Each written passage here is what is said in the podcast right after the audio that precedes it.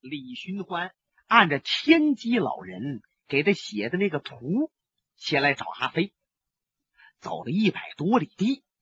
李寻欢傍晚的时候来到山沟边了，他就想进这山沟里边啊找阿飞呀。忽然就听着后面传来了声音，呼山呼山呼山。他回头一看，见来了一乘小轿。抬轿的是两个年轻的轿夫，前边还走了一个小丫鬟，十六七岁，手里边啊挑着一个灯笼，在前边给照着道。本来李寻欢并没有注意这乘小轿，只是想让这小轿过去了啊，他接着再往前走。可这轿也和李寻欢走到平行的时候。听到轿里边有人在嬉笑打骂，是一个男的，一个女的，都是年轻的。这男的呀，好像在搂抱这女的；这女的呀，也和这男的来回撕扯着。就听女的说呀：“啊，小飞，别这样，这儿不行。”嗯，李寻欢琢磨这个声音怎么这么熟。啊！莫非是他？李寻欢想到谁了？就是那位武林第一大美人林仙儿林小姐。莫非阿飞和林仙儿在这轿里边？不能。而且那个男人有那么一两句话，也不像阿飞。再一个，阿飞这个人绝不能在轿里边。和林仙儿撕撕扯扯的，那么林仙儿管那个人叫小飞，既不是阿飞，又是谁呢？李寻欢这么想着，瞧着轿已经走出去二三十步远了。他琢磨：我这一生不愿意管别人的闲事，更不愿探听别人的隐私。可是，如果这件事情和阿飞贤弟有关系，那我就不能不管了。李寻欢呢，就没奔那山沟里边去，而是随着小轿往前来。旁边有个镇子，哎，这轿夫抬着轿没奔镇子去，而是镇子外边，好像是个别墅似的，有这么一套宅院，有个小阁楼，建造的很精巧。大门紧闭着，小丫鬟来到门前，回过头看看这乘轿，他一摆手，轿夫啊把轿就放下了。小丫鬟一敲门，是轻轻拍了三下，里边有个老太太把门打开了，然后见这轿帘子一挑。先出来一个年轻女子，后边跟了个年轻男子。李寻欢高抬步，轻若足往前来，想看清这个女子是谁。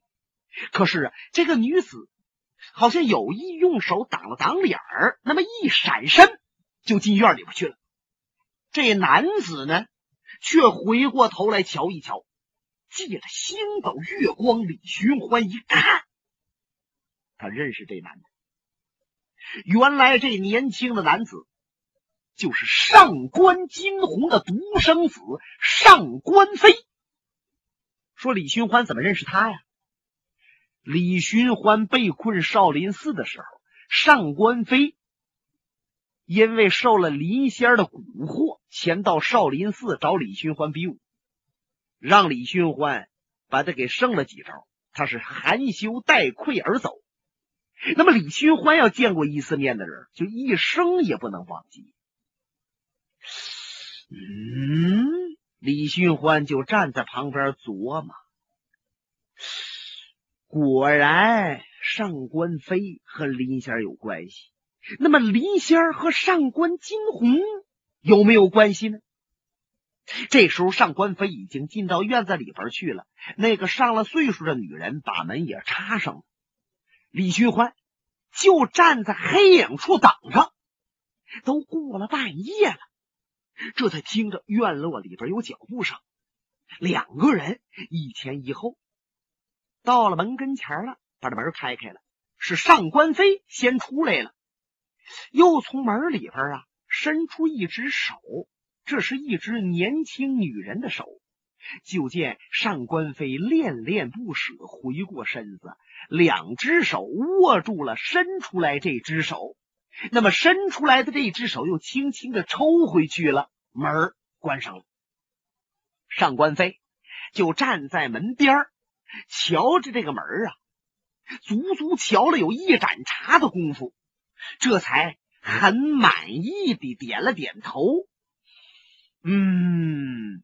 转身顺这小道，嚓嚓嚓走。李寻欢瞧着，心满意足。上官飞心想：小子，你是个混账，你绝不会了解林仙儿是什么样的女人。如果你要了解她的话，你就不会这么满意而走。李寻欢是一闪身到了门前，他就。学着那个丫鬟敲门的那个样，啪啪啪拍了三下门。过了不大一会儿，里边有脚步声，门栓响，有人把门打开了，正是那个先头开门的老太婆。这老太太一看是李寻欢，赶紧要关门。李寻欢把手先伸进来了，轻轻一推，把他推到旁边。老太太，我是你们客人，我要拜访林仙小姐。说着话，李寻欢大跨步就进来。李寻欢也不等他往上报，就直接进上房。现在上房灯光明亮，迎面跑了一个小丫鬟，哎，就正是啊，方才到轿前边走着的那个小丫头。这小丫鬟一看李寻欢，啊，哎呀！有强盗！李寻欢看看，不由得乐了，心想：“哎呦，我活这么大岁数，有人管我叫酒鬼，有人管我叫浪子，管我叫强盗，这还是第一次。”哎，你这位小丫鬟，我不是什么强盗，我是你们客人来拜访林小姐啊！拜访林小姐。你不是强盗啊！我不是强盗。那我告诉你，我们这个家除了我这位大娘之外，就剩我了。你要如果说拜访我这小姐，那还差不多。找什么林小姐，那根本就没有啊！李寻欢不理他，琢磨着他是撒谎啊，直接奔卧房去。李寻欢把帘子挑开。里边空荡荡的，俯身一看，床下也没人。四下一瞧，没有。来到屋子外边，围着这个房子转一圈，也没发现别的人。李寻欢想，如果要是在这儿没看着阿飞，我倒不觉得意外。那么没瞧着林仙儿，这林仙儿可哪儿去了呢？真是有点意外了。我就在院子外边看着呀。林仙儿是肯定没顺门走，那么他又能藏在什么地方呢？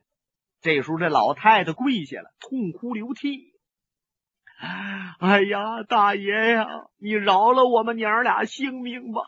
你愿意抢什么都行啊，只要你饶了我们就行。”李寻欢看看他，乐了：“呵呵呵呵呵，好吧，那么我就抢走这壶酒。”说着，李寻欢把旁边一壶酒抄起来了，噔噔噔噔，顺门出去，出上房，出院落，扬场而走，没影了。这时天光慢慢亮上来了，李寻欢按着天机老人给他写这个图，找到了山里边。他一看，见前边有两间小房，这两间小房啊。盖造的是比较简单，很简陋。不过，在这深山绿林之内，有这么两间小房，就显得特别的别致。甚至啊，他自己都想在这儿啊住上一阵子，清清心。再一看，窗户开着，里边有一个年轻的男人，这后背呀对着外边，正在这擦抹桌案呢，擦的很慢，啊，一下一下来回推动着。嗯，李寻欢离老远瞧着，见这个人后背有点像阿飞，可是再一看这个穿着打扮，李寻欢摇头，这绝不能是阿飞，因为这个人。穿的特别的阔气，哎呀，身上的衣料相当的贵重啊。再者说，那头发呀，梳的是锃光明亮。阿飞平常那个衣衫都很随便，就那么粗布褂子，在冬天时候都那一身。现在春暖花开了，那他他更是很简单了。再一个，阿飞这头发呀。很少梳，尤其梳的这么光，那根本就不可能。李寻欢慢慢的走到窗户切近，他想问一句，打听打听这个年轻人附近有没有住着阿飞和林仙儿的。李寻欢还没等说话，这个年轻人慢慢的把身子转过来了，他一惊，怎么？这不是阿飞是谁呀？正是阿飞呀！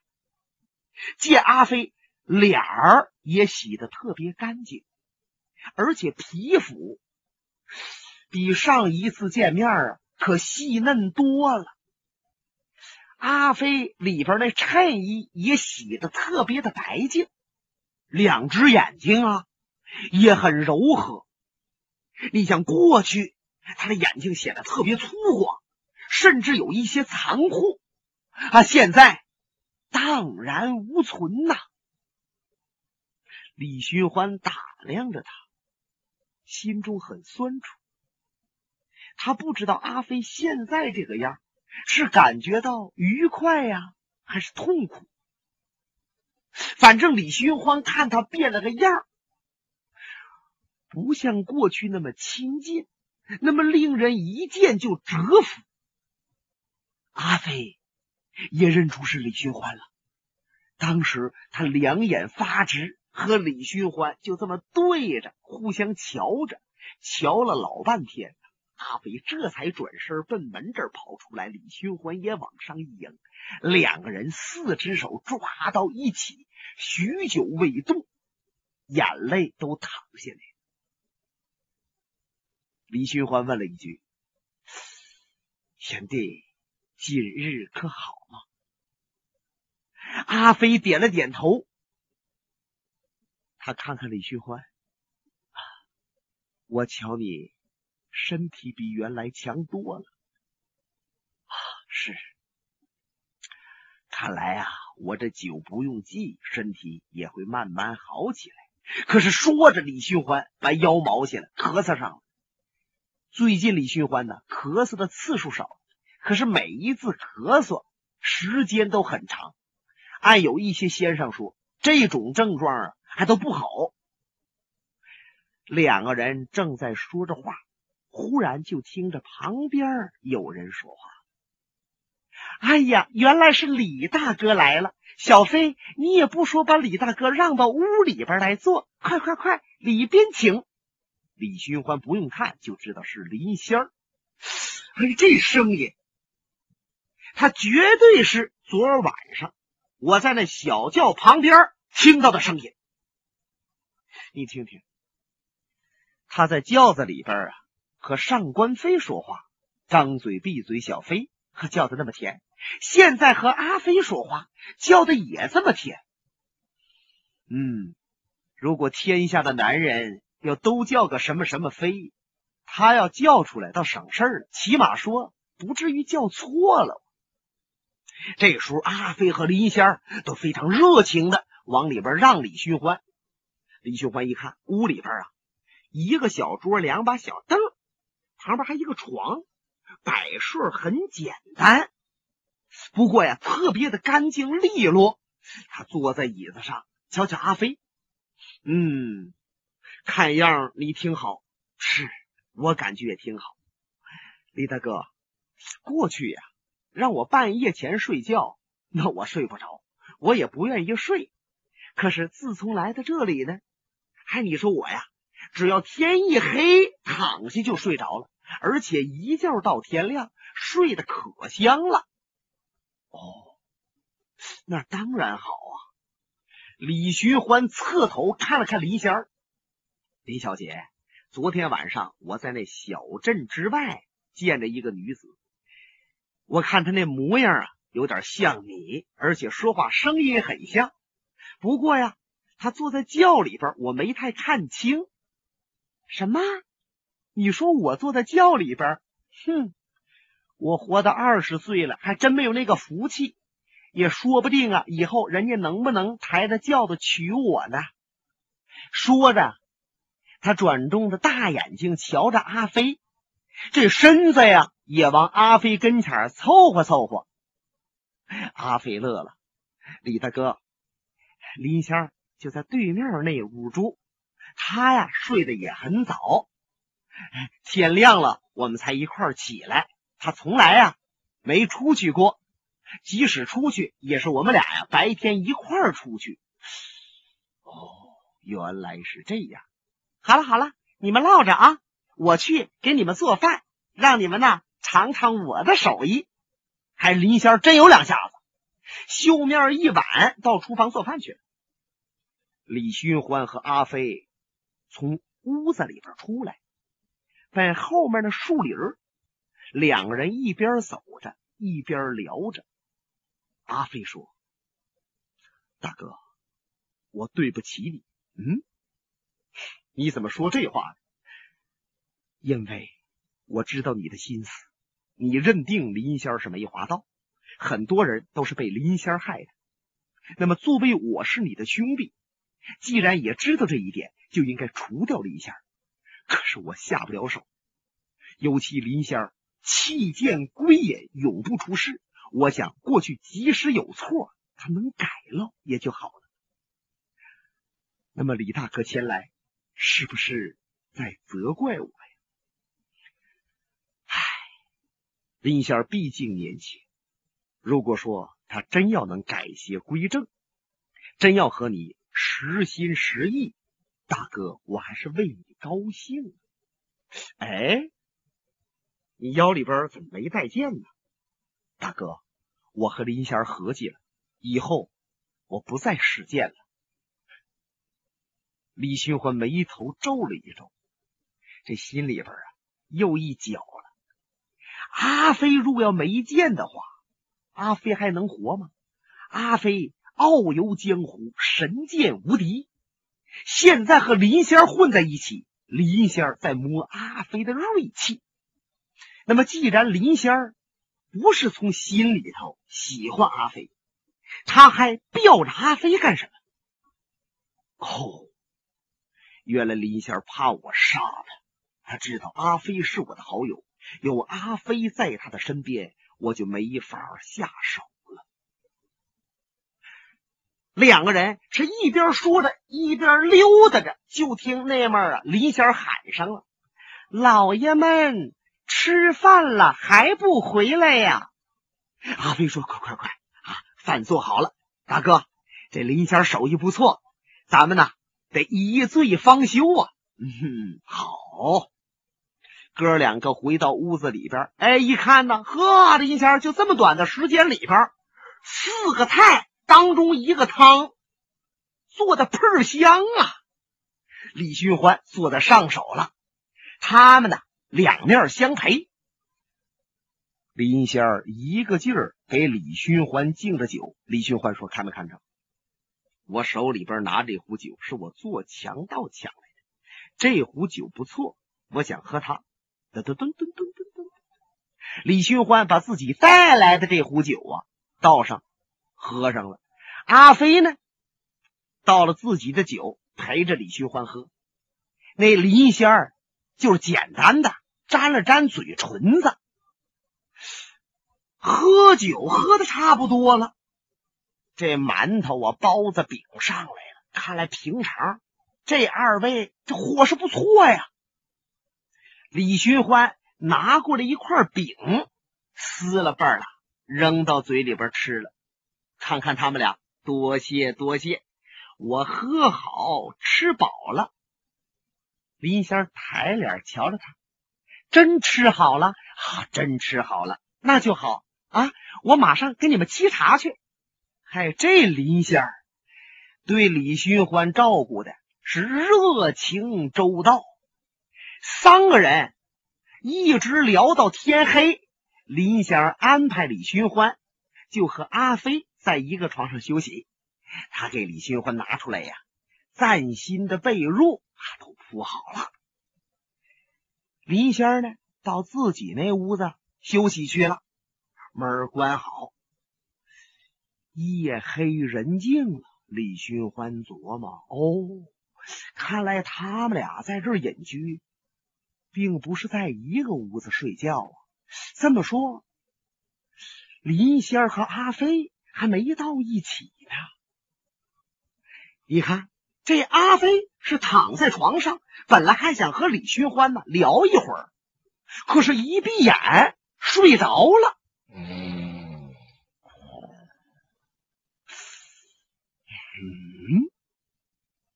李寻欢侧头瞧着他，灯熄灭了。有微弱的那个星月光顺着窗户晃进来，见阿飞直挺挺的躺在那儿，盖着薄被，脸在盖头露着，脸色呀发青。嗯，不正常，好像中毒了呢。阿飞，阿飞，李寻欢小声的叫了两句，阿飞没醒。他拿手轻轻一碰，阿飞还没醒，对劲儿。阿飞贤弟，那平日里非常警觉，也别说我这么叫，我这么碰，就轻轻一动，他都会醒啊。看来果然是中毒了。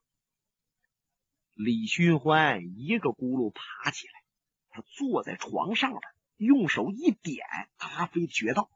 就听阿飞啊，这么一声，李寻欢的经验阅历来判断，阿飞是中了蒙汗药。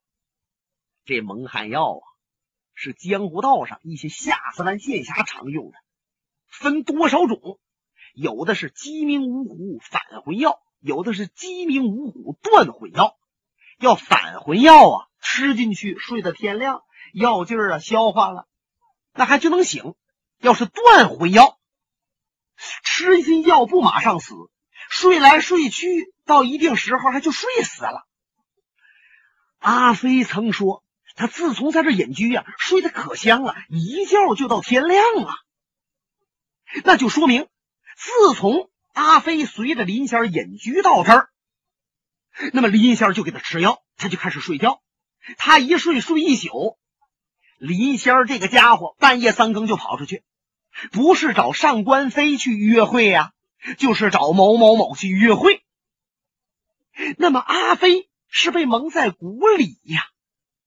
想到此处，李寻欢三煞神暴跳，无灵豪气飞哭，气炸了心肝肺。